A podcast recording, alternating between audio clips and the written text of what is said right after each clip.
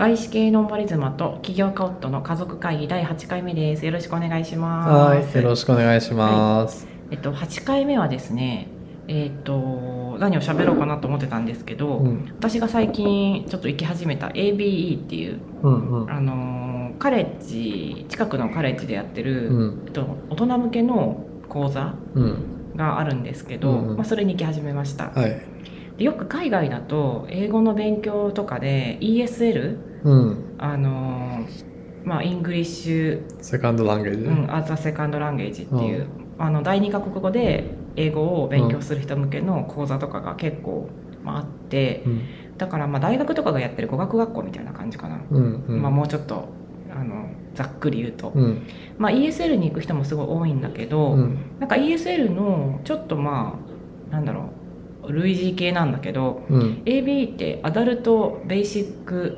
Education うん、っていう略で、えっ、とまあ、英語プラスなんかちょっと学べるっていうのが違いかな、うん。ざっくり言うと、はい、はい、はでもちろん英語のクラスもあるんだけい。ど、うん、えっと私が行ってるベルビューカレッジっていうところは、うん。えっと science と math と、うん、あと history うん、まあ、ざっくりその3つにフォーカスした授業を取れて、うん、まあ、全部取るとねちょっと大変かもしれないんだけど、うん。1つとか2つとか取る人が多いかな。なるほど。うん、で私はとりあえずあのちょっとよく分かんなかったんだけど初めてだし、あとねスケジュールが全然分かんないの事前に、うん、なんかどこに書いてるのか分かんないんだけど、うん。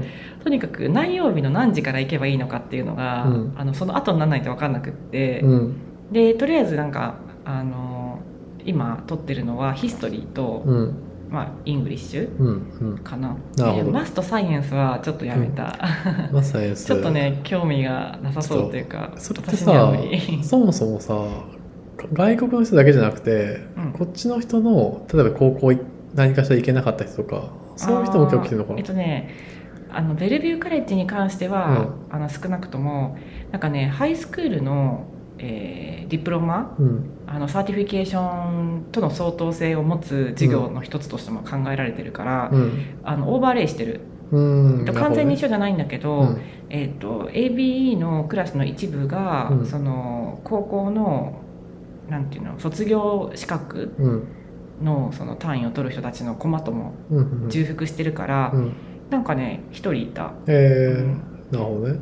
そう。だから例えばヒストリーとか、うん。あとはヒストリーっていうのもあの中身がアメリカの歴史と今のアメリカの仕組み、ソーシャルスタディーズ。なんかうん。例えば選挙の仕組みとか、結、構重要じゃない、うん、あとそのあの連邦州とうん。その各連邦の、うん。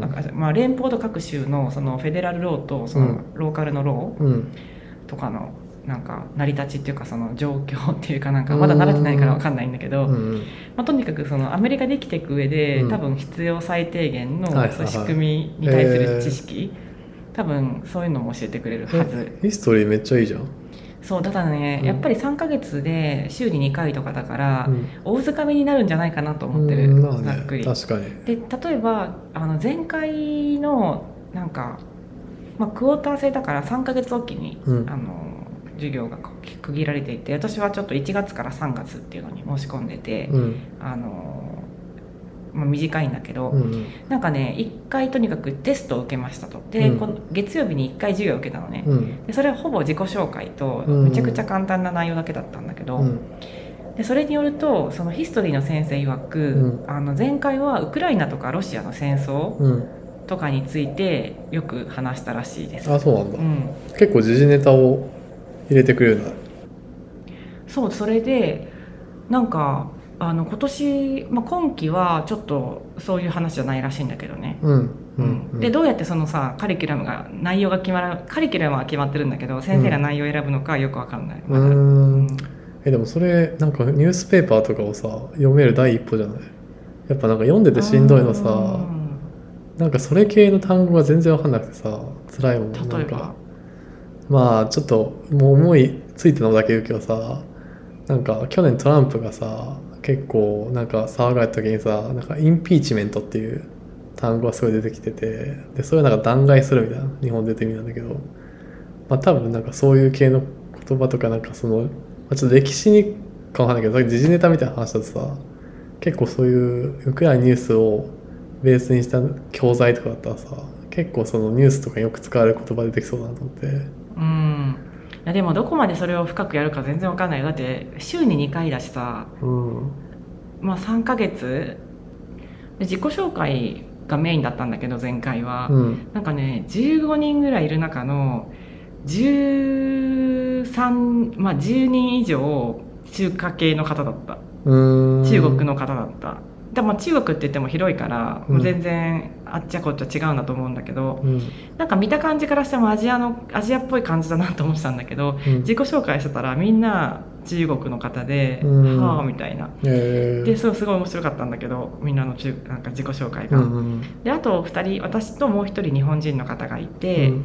であとロシアの方とあとメキシコから来た人かな。うんなんか名前の作り方がもそもそも違うじゃん、うん。まあ、日本もそうだけどさ名字うん。あのなんていうの？自分の名前？うん。ファーストネームじゃん。うん。でも英語だとそもそもファーストネーム、うん。えっとファミリーネームじゃん、うん。まあ、プラスミドルネームとかいろいろ挟まることもあると思うんだけど。うん。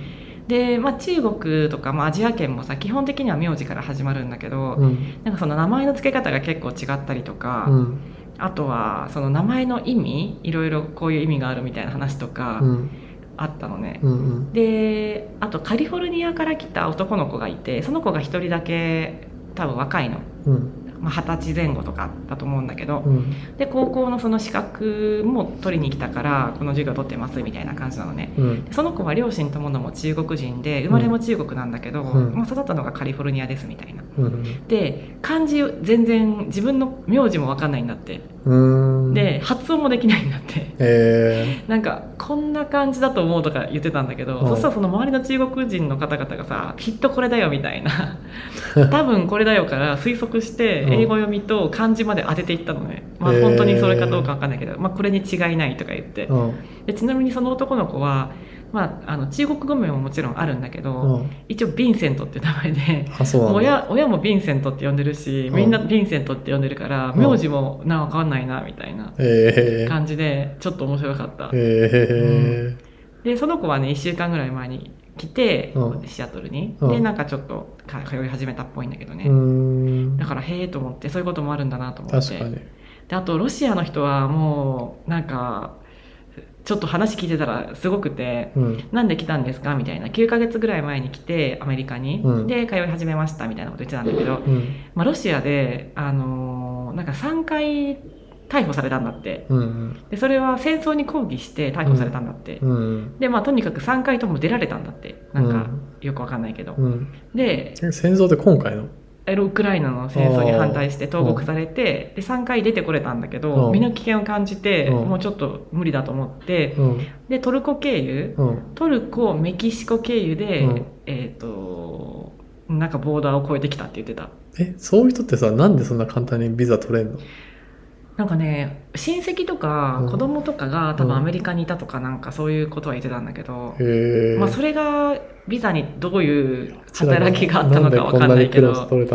いやでもねそれもねビザ取れてよかったねって言ってすごいあのーアメリカは割とさ受け入れるっていうことにしてるって聞いたんだけど先生からは、うんうん。それにしてもさやっぱり取れない人ちょこちょこそういうルールって変わるし、あの先月まではこれでよかったんだけど今月からこれが必要になりましたとかさ、うん。なんか、まあ、多分ちょくちょく変わるし、うん。なんだろうあの本当に運もいるんじゃないかなって思ったのね。でとにかく良かったねって言ってなんかうんとにかく「You are brave」とか言いながらさ迎えられてた結構おじさんなんだけどね。へでそしたら中国の人がさ中国出身の人、うん。多分こっち生活長いから、うん。あのあれだけど中国出身の人が「質問していいですか?」みたいな感じでさ中国だったら一回そのような罪で投獄されたら二度と出てこれない。うん。ロシアはいいですねって言っててさ。質問じゃないじゃんいそやそれれであのそういうことはそんな出れるもんなんですかみたいなこと聞いてたの。うん。で少なくとも中国はその国に対するそういうなんかこうプロテストうん。みたいなことをして投獄された場合、うん。国外に行くことはもうほぼ無理だと思うとかって言ってて、えん。なんか難しいと思うとか言ってあのそのうちうん。ディサピアすることになっちゃうよみたいなこと言ってて、両方とも怖いなと思った。うん。いや怖いね。うん。まあ、だからそういうメンバーで要は大人、うん。あの結構おじさんおばさんみたいな人が多いんだけうど、あと私の行ってるエリアはやっぱ中華系の人含めアジアの人多かった、うん。でちょっと3ヶ月ぐらい行ってみようかなと思ってます。なるほど。その人たちは、なんか、そ中華系が多いな、まあ、場所柄かな、普通に。かな。あで結構あの前回もいた人とかいるらしいの。だから先生と割とさ、うん。フランクに話してる人とかがいて、うーん。なんかうん。あの前回もいたから君はわかると思うけど、うんみたいな感じでさしゃ喋ってる人とかもいるのね、うんうんうん。だからもう何回か来てる人もいるのかもね。そうね、確かに。えーなんか、仲良くなったらどういう仕事してるかとか聞いてみて。あそうなの、よ。うんどういう風になんかアメリカで生活してるか気になるよね。いやそうなのよ。ちょっと友達作りたいなと思って確かに。中華系の方々どこに住んでるのかもわうちかんないけど。中華系に縁があるからね。そうなの？いや、あの、アボカドも含めて、うんうん通ってるプリスクールも含めて中華系の人多いから、うんそうね。よく目にするけど、うんうんうん。なんか私と同じぐらいのタイミングでさ、3ヶ月ぐらい前にアメリカに来ましたみたいなおじさんが後ろに座ってたんだけど、うん。まあ、その人も中国のどっか出身なのねでそしたらなんか10年ぐらい前に働いてた会社がナスダックに上場してうんぬんかんぬんとか言って、うん。でその時になんか、まあ、多分外資だったのかまあわかんないんだけど中国の会社でナスダックに上場するってあんまりなさそうじゃない？うん。だからその時につけられたあだ名があのリチャードでしたみたいなこと言っててうん。でもなんかもっとリッチになりたいしこの名前気に入ってるんで、リチャードって呼んでくださいみたいなこと言ってる人がいて、うんなんかちょっと面白いなと思った そういう一言添えるっていうのがあるんだね。あ一応先生がねニックネームがあれば教えてみたいなこと言ってたのああ、なるほど、ね。で私はうん中国語では、中華圏ではこの名前なんだけど、はいはいアメリカではレイチェルって呼んでもらってますとかさ、なね。なんかそういうふうにみんながさあのあのののって呼んでもらってますとかさ、はいはいはいあの自分のあだ名のことも添えてたのねなるほどね。で私はあだ名がないから、うん私はちょっとあだ名ないですって言って、なるほどね。でなんで日本人はあだ名ないんだろうって言ってうん。うん。なんか他の結構アジア圏の人はあだ名つけることが多いんだって、うん。あの English name、うんうん。なんだけど日本人であんまり見ないんだよなみたいなこと先生が言っててえ確かに。なんでだろう？なんで？って聞かれたのねああ、なんでなんだろう？だからおそらくなんだけど日本人の場合は、まあ割とシンプルな名前だしあのそのまま呼ぶことが多いのかしらみたいな、パパあだ名あるけどね。まあ、それ自分でつけたよねであと私がちょっと言ったのは自分で名前をつけることに抵抗があると思うって話をしたのね。なん、か基本的に名前っていうのはさ親なり何なりからも,、うんもらうものうん。だから自分でその自分の名前を決めるうん。っていうのはちょっと抵抗がある気がするっていう。ちょっとあんまりなんかなんだろうな馴染んでないかはいなみはいたいな。で名前すごい重要だからうん。じゃあこれにしようみたいな感じでさ、うん。ちょっと決めるにはちょっと、なるほどね。うん、心のハードハードルあるかなって思った私は、なるほど、なるほど。なるほど。まあでももちろんいる人いると思うよパパみたいに自分で名付けた人がなんかあると便利な気はするけどね。うんうんいや、パパは特に名前呼びづらいっていうのあるけど。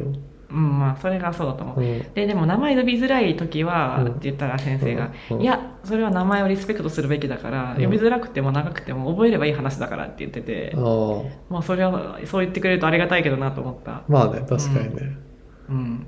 まあ、そでこは必要に応じてるじゃない。まあね、もそう。まあでも一応先生的には名前が呼びづらかろうが、うん。長かろうが、それを呼んでくれって言われたら呼ぶ覚悟はあったらしいよ。なるほどね。なるほど、うんなるほあとメキシコ人の方は、うんなんか女性だったんだけど、うんめっちゃ名前長かった、ど。ああ。うんマリア・カルメンなんちゃらかんちゃらみたいな感じでさで聞いたらここは、うんあの付けられた名前でここはおじいちゃんのなんとかでとかってあのね。すごい長い引き継いでいくもんなんだ。へことも多いみたい、なるほどう。んまあそんな感じだった、なるほどね。うんまだパパあんまり知り合いに出会ってもないけどさ、アメリカでもさ、なんとかジュニアみたいな名前あるじゃん。うんうんうんなんとか三世とかね。あれは結構日本からするとなんかちょっと馴染みがない名前の付け方だよね。まあねでもコンセプト的にはさ、うん。なんだろう。まあなんかこうまあどこをゼロとするかみたいな感じでさ。いやなんかそれさ普通につけるのは、付け方としては分かるっていうかいいんだけどさ、うんうんなんかさっきの話と似ててさ、うん。なんか名前に対してリスペクト結構あるじゃん日本人って。うんうん。なんかそのさ誰かの名前をさの誰かのジュニアって名前つけちゃうとさなんかその人へのリスペクトなくないと思ってさちょっとパパはなんか抵抗感じるんだけど。えでも感覚のもん考え方の問題でさそのさ、おじいちゃんだかひいおじいちゃんだか祖先へのリスペクトいやそっちがすごい強いなとは感じる。うんファミリーのさ層を作ったのか何だか分かんないけどさ、うん。のじいちゃんだかばあちゃんだかのリスペクトでけちなんでるんだろうね。ちなんでるんだけど、うん。ちなみすぎてるっていうか、まあね。う んまあそれでさあのでもまあ名前は流行があるみたいな話をしてて日本では。うん。なんか私ともう一人のさ、うん。あの女性はさ「何々子」っていう名前だったの。はいはいはで、まあ、それはなんかその時その時代割と女の子にはポピュラーないうん。あの人気のある名前だったから、うん。まあ多いんですと。でただしなんか今はそんなことないみたいな、うん。何々子っていうのがそんなメジャーじゃないみたいな話をしてて、で先生先生もさなんか台湾に住んでたことがあるらしくって、うん。だからアジアの文化が比較的馴染みが深い方だと思うの。アメリカの中だと、うん。で日本人ってとりあえず4文字じゃないって言われたのね。えー、漢字4文字じゃないみたいな、ああそういうことね。そう。でそれってなんか決まりあんのみたいなこと聞かれたの。うんでいやいやいやみたいな話になって、うん。で名字はやっぱ親親というかその家から受け継ぐものだから変えられないけど、名前って結構好きにつけるじゃんみんな、うんうん。日本の場合は。おじいちゃんにちなんでとかな、少ないじゃない、うんうん。だから結構流行が出るって話をしてて。確かに。だから昔のさ「何々お」とかさ「うん。何々こ」とかつけてた時代はさ、うん。まあ、名字が2文字が多いから、うん。結果的に 4, 4文字になることが多いんだけど、うん。まあ、今ってさあの子供の名前をそんな何々子とかってつける人そんな多くないし、うんうんまあ、3文字とかあの全然いるからさひらがなだけとか。うん。だからいや4文字とか5文字が主流じゃないと思うって5とか6とか7とかあると思うよって言ってて、うん。へえみたいな感じだった、うんまあそれで言うとなんか流行に結構左右されやすいよね。日本の名前。子供の名前はね、うん。ちょっと海外海外で比較できないけど。まあでもねイギリスとかのうん。今年のなんか、うん。あの生まれたベイビーに対する名前、うん。トップ10とか見てるとさ、うん。やっぱり王室とかの人気があるから、そうだよね。ちょっとそれはよく見るよね、うん。なんかこうランキング変わってたりするみたいだけどね、ただイギリスとさ日本はさ、まあ、うん王室があるっていう点でさ一応うん。そこだけは類似点があるじゃない、逆にアメリカとかはそういうのないからさ、うん。なんかあんまり名前のその付け方のうん。流行とかがちょっと日本とかとは違うのかなとは思うけどね、そうね、うん。確かに。まあそんな感じで、なるほど、うん、ちょっとヒストリーの時間は始まって1回だけやったかなって感じ、うんうんうん。であとはあのオンラインなのね全て。今。それ結構ねうんやっぱ、まあ、ありがたいんだけどちょっと寂しいところはある。まあね友達作りづらいっていうのはあるよね。まあそうね、うん。まあでも私にはそんなさうん。友達をクラスごとにさ作るみたいなさ高いコミュニケーション能力がないからさ、うん。1個だけオフラインでよかったのかもしれない、まあねうん。確かに、まあそんな感じでちょっとあのでも宿題とか結構出てるでしょ。うん出ると思う。いやまあそれも含めて多分。それやらなきゃいけない。うん。ただねうまくできててあのオンラインでそのパッケージになってるからそこのシラバス読んで、うん。そのモジュールっていうところからあの毎回うん。第何回目みたいなので、宿題とかも全部書いてくれてるから、うん。基本的には全くその時聞き逃してたとしても、うん。なんかは分かると思う、ね。大体。えー。なるほど。結構じゃあちゃんと IT 化されてるんだね。されてると思う。うん。それなりには。便利そう。うんまあ、うん。だからこそクラスとかでちゃんと質問するかとかさ、うん。あの前後のなんていうのやる気をある人とかはさそこでしっかりさアクションしてるのかなっていう気がする、うんうんううん。ん確かに。結構ずっと先生捕まってるもん、ええうん。まあやっぱ大人の方がやる気あるよね多分そういうのって、うん、うんまあ、まあ何の質問するか分かんないからあれだけど、うんまあね、まあうん、まあ多少やっぱ自分のお金払ってきてるしっていう、うんめまあ激安だけどね。安いよね、うん。ただね値段よりもね問題は時間だと思う。何よりも。うんやっぱ時間拘束されるからさ普通の仕事をフルタイムでやりながらだと厳しいかなと思う。そうだよね。まあ、全部オンラインで夜とかにやっちゃえばなんとかなるけど、うん。まあちょっと、うん、気合い入れなきゃいけないかなっていう。なるほど、うん。なるほどじゃあ今日はこんな感じで。そうだね。はい、はい、ありがとうございました。